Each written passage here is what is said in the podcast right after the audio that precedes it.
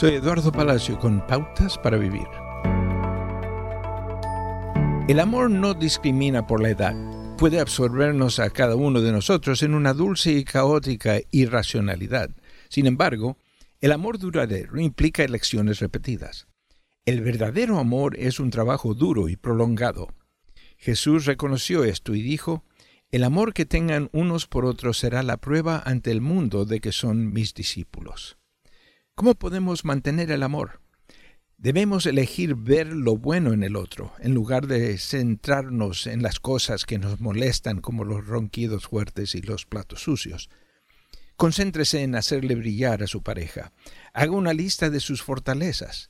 Somos rápidos para señalar lo que no estamos obteniendo de una relación y cómo el otro está fallando. Pídale a Dios que le muestre lo que usted necesita corregir en su propia vida y pídale que satisfaga sus necesidades. Confíe en su fuerza. El amor piadoso que no tiene envidia ni se jacta y que no es arrogante, irritable o resentido, requiere el poder transformador del Espíritu Santo.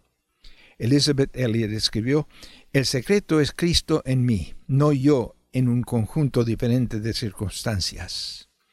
El amor decide rendirse a la voluntad de Cristo. Cuando invitamos a Dios a trabajar en nuestras vidas, podemos recibir su capacidad divina para elegir el amor. Acaba de escuchar a Eduardo Palacio con Pautas para Vivir, un ministerio de Guidelines International. Permita que esta estación de radio sepa cómo el programa le ha ayudado. Acompáñenos en la próxima emisión de Pautas para Vivir. Gracias por su sintonía.